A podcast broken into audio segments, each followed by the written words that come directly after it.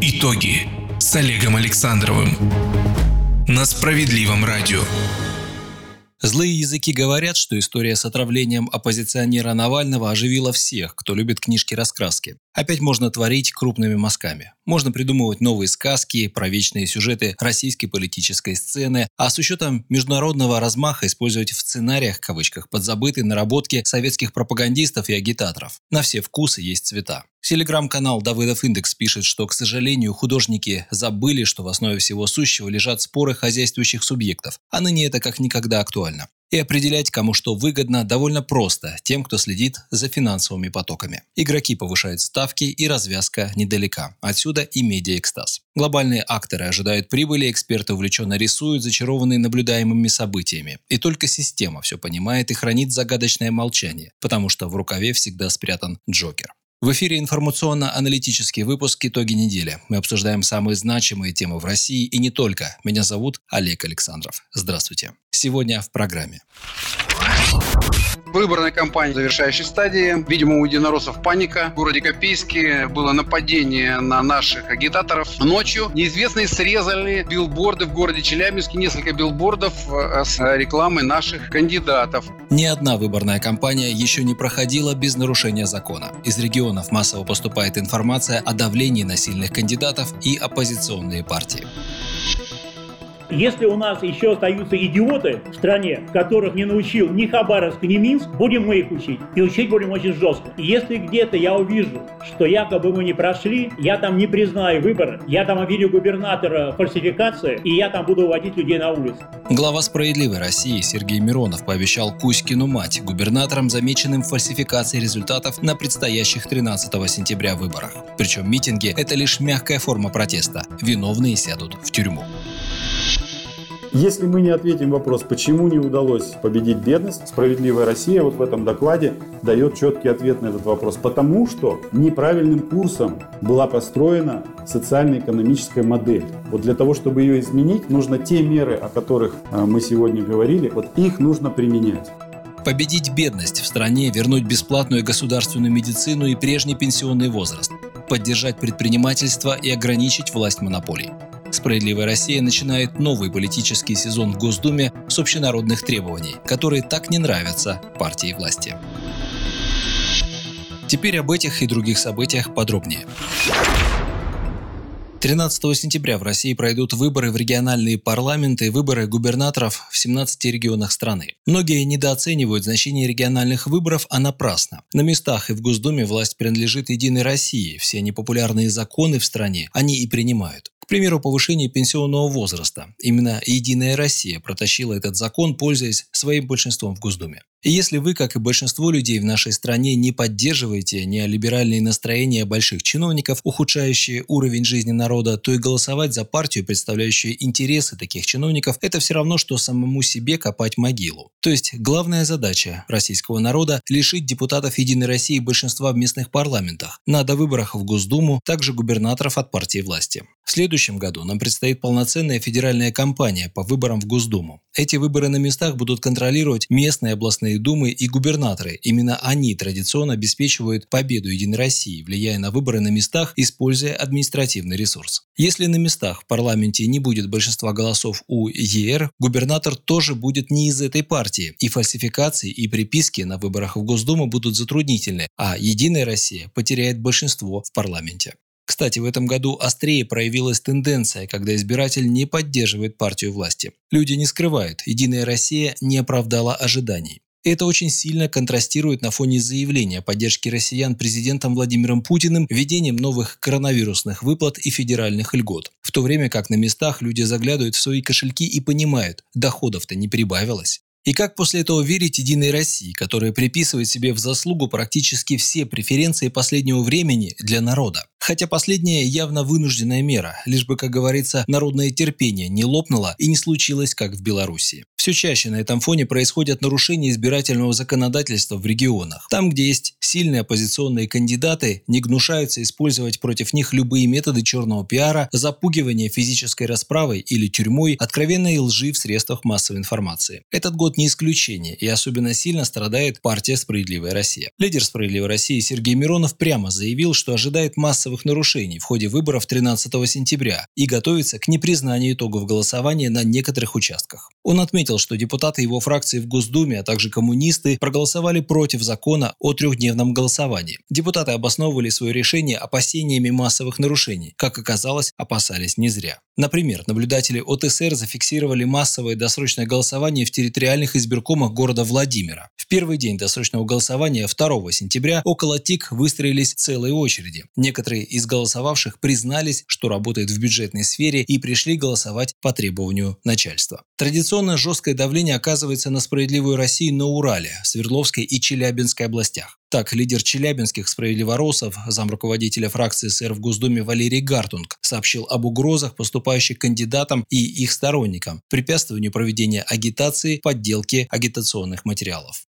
Выборная кампания в завершающей стадии. Видимо, у единороссов паника. В городе Копейске было нападение на наших агитаторов. Ночью неизвестные срезали билборды в городе Челябинске с рекламой наших кандидатов. По телефонам робот обзванивает избирателей, и если на вопрос, за кого будете голосовать, избиратель отвечает за «Справедливую Россию», ему говорят, что «А вы знаете, что Валерий Гартунг уходит из «Справедливой России», и «Справедливая Россия» вообще закрывается из-за низкого рейтинга». Вот такие у нас э, методы работы. Мы, безусловно, закроем все избирательные участки своими наблюдателями, членами комиссии с правом совещательного голоса. Мы работаем с членами комиссии с правом решающего голоса. Кроме того, Сергей Михайлович говорил о том, что памятка будет раздана всем членам избирательных комиссий. Так вот, в Челябинской области есть опыт, где шесть вступивших в силу законных решений, где осуждены были члены избирательных комиссий за фальсификацию итогов голосования. Это результаты работы партии «Справедливая Россия» по наведению порядка в день выборов. Кроме того, «Справедливая Россия» обеспокоена непрозрачностью досрочного голосования и предлагает способ защитить его результаты, заявил глава партии Сергей Миронов. Он направил письмо на имя председателя ЦИК Эллы Памфиловой, в котором указал на нарушения в отдельных субъектах страны при проведении досрочного голосования, выявленные региональными отделениями СР. Явка в настоящее время значительно превышает предыдущие показатели, говорится в письме Сергея Миронова. По его словам, депутату Государственной Думы от фракции «Справедливая Россия» Олегу Шейну удалось удалось добиться от Астраханского избиркома принятия правил по защите досрочного голосования от вбросов. Согласно этим правилам, после досрочного голосования все конверты с бюллетенями помещаются в мешок, его еще называют сейф-пакет, с номерной пломбой, а члены комиссии наклеивают на пломбу сейф-ленту. В таком виде конверты с бюллетенями передаются в участковые избиркомы. Сергей Миронов отметил, что распространение такого опыта на другие регионы может положительно повлиять на доверие к результатам досрочного голосования и сократит количество жалоб. Но понятно, что это вопрос, скорее всего, будущих, а не нынешней избирательной кампании в стране. Итоги недели. В случае массовой фальсификации на выборах 13 сентября партия «Справедливая Россия» готовит митинги протеста. Для всех членов избирательных комиссий с правом решающего и совещательного голоса в СР разработали памятку о том, какие меры ответственности предусмотрены законом за фальсификации и подтасовки на выборах. Об этом Сергей Миронов рассказал в эфире наших коллег на радио «Комсомольская правда». Председатель партии «Справедливая Россия» обратил внимание на то, что наиболее уязвимой для фальсификации процедурой является досрочное голосование. От коллег в регионах уже поступает информация о том, что при досрочном голосовании конверты вскрываются, результаты переписываются, сказал Миронов. Если где-то я увижу, что якобы мы не прошли, я там не признаю выборы, я там обвиню губернатора фальсификации, и я там буду уводить людей на улицу. И вот теперь самое главное, готовьтесь. Если мы зафиксируем фальсификации, возможно, кстати, даже у нас результат будет хороший, но тем не менее не такой, на который мы рассчитывали, будем митинговать. Прощать мы не будем. То есть Миронов дает прямой сигнал. Если будете подтасовывать результаты, столкнетесь с высокой протестной активностью. Люди устали от антинародных решений единороссов. На словах масло масляное, а на деле затягивающаяся на шее петля. Терпеть такое положение и дальше невозможно. И выборы как раз шанс для граждан что-либо изменить. Что вы тоже понимали, администрация президента очень четко понимает опасность и дает установки прямые, я сам был свидетелем, плевать им на результаты Единой России. Понятно, они заинтересованы э, в выборах своих губернаторов, но там везде у них тоже уверенно, спокойно, там не прорисовываются вторые э, туры нигде. На Единую Россию вообще абсолютно все равно. И они прямым текстом говорят, не дай бог вы начнете системными оппозиционными партиями э, значит, играть, жулить, не делайте этого, потому что они тоже прекрасно понимают, и ЛДПР может и людей вывести, КПРФ, и мы. И я уже об этом публично сказал. Очевидно, что такие смелые заявления Сергей Миронов не сделал бы, не будь у него четкого понимания, что «Единая Россия» уже не та сила, которой была раньше. Теперь за ней не стоит президент, а лидер партии большинства Дмитрий Медведев уже больше полугода, как не премьер-министр страны. Знайте, что если где-то у вас начнутся мухляжи, это местная инициатива. Потому что не по линии даже Единой России от Турчака нету таких установок, они боятся. Они боятся э, вот таких народных проявлений и возмущения. И больше всего на свете они боятся, 15 открывается сессия, я, естественно, буду выступать. Если я с трибуны Государственной Думы объявлю о том, что мы не признали выборы в каком-то регионе, и прямо обвиню губернатора, мало не покажется. Это черная метка губернатору со всеми вытекающими последствиями. Повторю за Мироновым, если губернатора заметят в прямой поддержке или озвученной в СМИ симпатии кандидатом от «Единой России», он имеет все шансы стать губернатором уже с приставкой «экс» с уходом на почетную, но досрочную пенсию. А тем, кто был напрямую замешан в подтасовке результатов выборов на избирательных участках, неважно от какой партии, то тут уж, извините, ваш дом – тюрьма. Понятно, что будут подвищивать, будут пробовать, но если мы это будем фиксировать, мы не признаем и будем жестко бить по рукам. Более того, конкретных виновников мы доведем до тюрьмы. Обязательно. Директор школы, директор школы, учитель, учитель, член значит, администрации там какого-нибудь района в тюрьму пойдет. И мы не отступим, мы обязательно это будем делать, потому что нам надоело вот такие игры играть.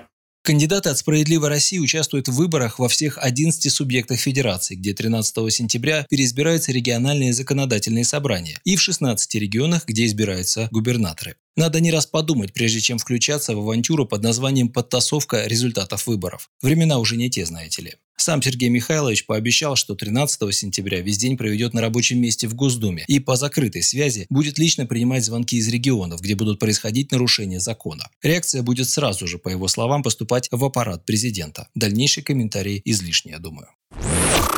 Итоги недели. После того, как «Справедливая Россия» открыто поднялась по всей стране против монополии «Единой России», причем угрожая функционерам последней санкциями за нарушение законов, я еще раз решил изучить, а что сами «Справедливоросы» предлагают людям. Да, программы этой единственной социалистической партии в российском парламенте практически неизменна. Да, ее полезные и интересные для россиян идеи не могут часто пробиться через муниципальный фильтр в регионах или не находят большинства при голосовании в Госдуме, где партия власти просто блокирует инициативы других фракций. Но на фоне объявленного в этом году Владимиром Путиным разворота к социальному государству, новых мерах поддержки для семей с детьми и бизнеса, отмены сотового и банковского роуминга, других решений, за которыми стоит именно справедливая Россия, а не какая-либо другая общественная сила, то становится понятно, что в Кремле меняют политические симпатии в соответствии с временем. Пандемия коронавируса только ускорила этот процесс. Можно сказать, что именно СССР сейчас находится в политическом мейнстриме на российском пространстве, и ее якобы невысокие рейтинги не должны должны вводить никого в заблуждение. 20 с небольшим лет назад о Путине тоже немного кто знал в нашей стране. Но все изменилось в один момент. Такова особенность российской политической жизни.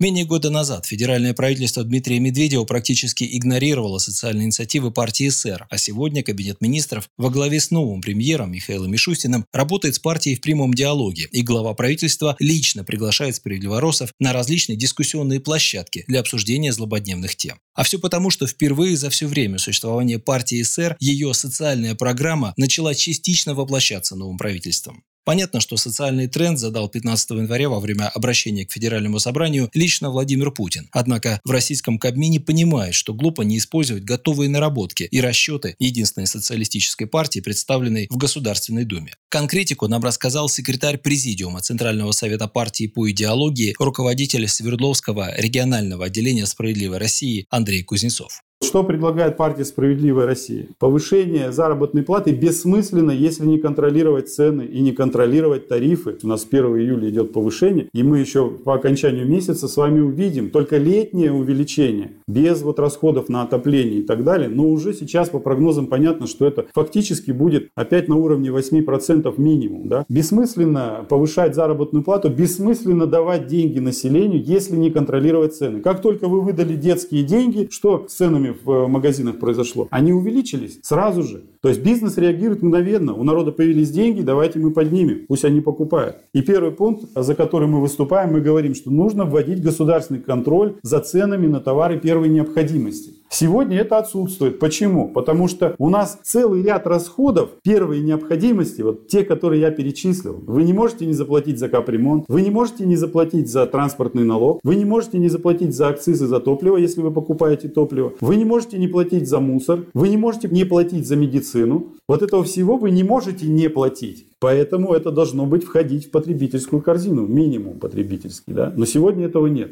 Потребительская минимальная корзина, о чем я говорил, она сегодня соответствует вот этой сумме, которую я назвал. За что выступаем мы? Мы выступаем за то, чтобы с одной стороны контролировать цены на товары первой необходимости и услуги. Но вот эти товары и услуги, их тогда надо внести в потребительскую корзину. А если их внести в потребительскую корзину, прожиточный минимум поднимается вот по нашим скромным подсчетам, по очень скромным подсчетам, до 31 тысячи рублей. Это говорит о чем? О том, что минимальный размер оплаты труда не может быть меньше 30 тысяч рублей сегодня в стране, если мы хотим с вами победить бедность. И поэтому, если это не будет сделано, бедность будет продолжать наращиваться.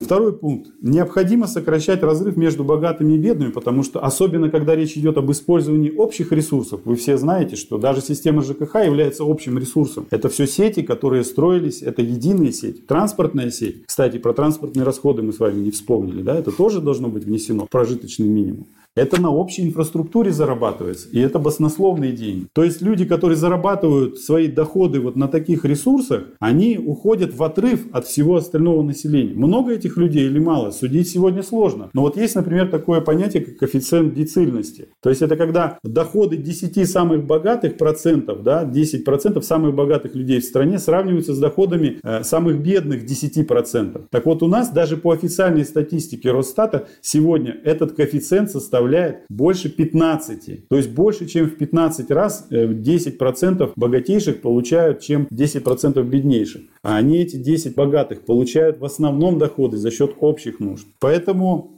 Нормальный коэффициент, мы опять же говорим об официальных данных, фактически эта ситуация другая.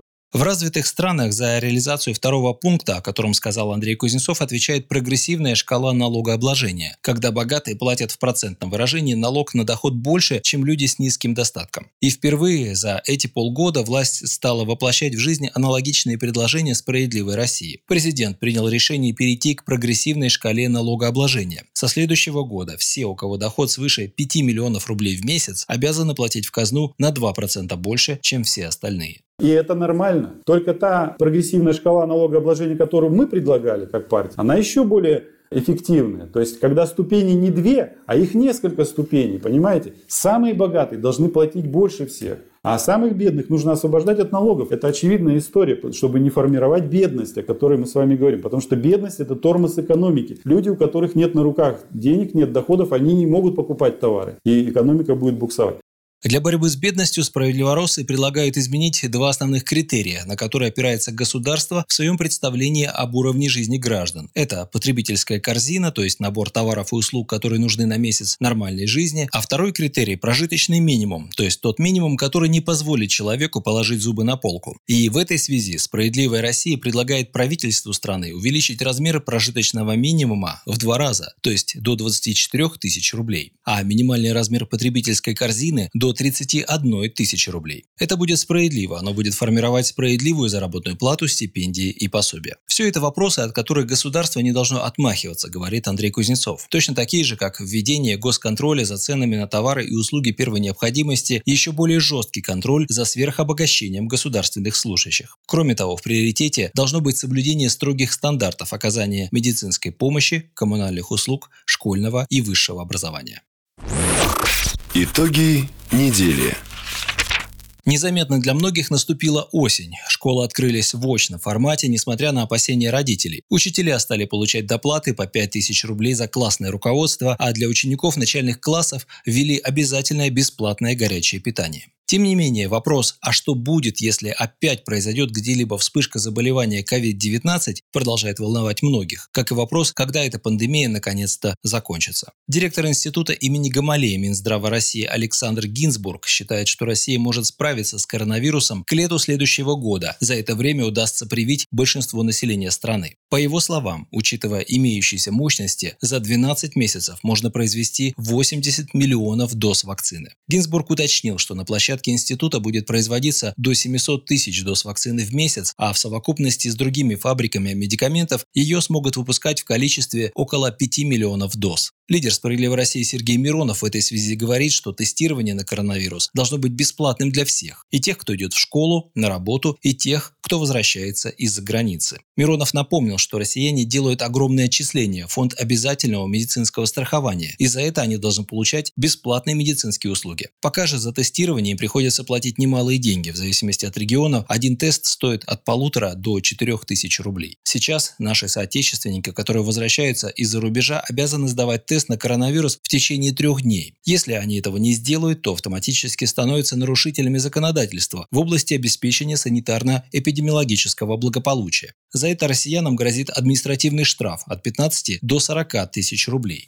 По словам председателя СР, получается так, что людей начинают наказывать еще до получения официально подтвержденного диагноза коронавирус. И еще одна немаловажная новость ушедшей недели. В Госдуму внесен законопроект о компенсациях россиянам за недоплаченные пенсии. Как ранее сообщало «Справедливое радио», депутаты фракции СР в Госдуме во главе с Сергеем Мироновым предложили выплачивать пенсионерам денежные компенсации в случае, если пенсионный фонд ошибся в расчетах и не доплатил пенсии. Теперь идея обрела вид документа. При этом размер процентов следует привязать к ключевой ставке Центробанка, считают законодатели. По их мнению, это позволит не только обеспечить выплату недополученных полученных денег, но и проиндексировать их. Многие россияне знают, что сотрудники пенсионного фонда часто допускают ошибки при исчислении трудового стажа и начислении пенсий. Из-за этого люди получают меньшие суммы, чем им положено. По нашему мнению, в таких случаях ПФР должен выплачивать пенсионерам справедливую компенсацию – проценты на сумму недоначисленных денежных средств, заявил глава «Справедливой России» Сергей Миронов. Ранее счетная палата провела проверку пенсионного фонда, в которой выяснилось, что необоснованное занижение пенсий может возникать из-за ошибок заполнения документов, неправильного введения пенсионных счетов, присвоения одного СНИЛС нескольким гражданам. Также аудиторы выяснили, что в общей сложности людям не доплатили пенсии на 2 миллиарда 200 миллионов рублей.